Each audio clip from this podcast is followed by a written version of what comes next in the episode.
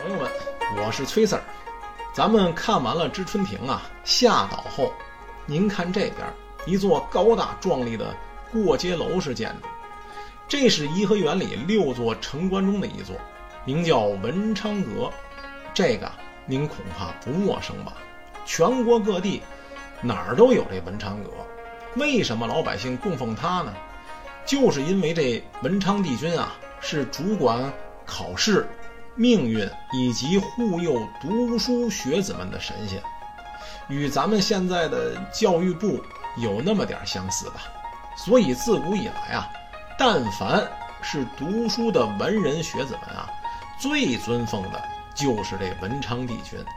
皇家呢也不例外，要文治天下，所以在颐和园中呢也建立了这么一座文昌阁。另外呢，还有一种说法。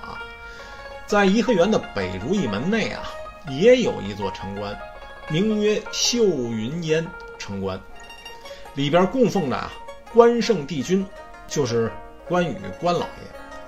这一文一武啊，体现着清朝统治者文能治天下，武可定乾坤之意。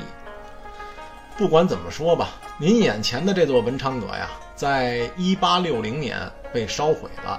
这是重建的，各位，咱们接着走着。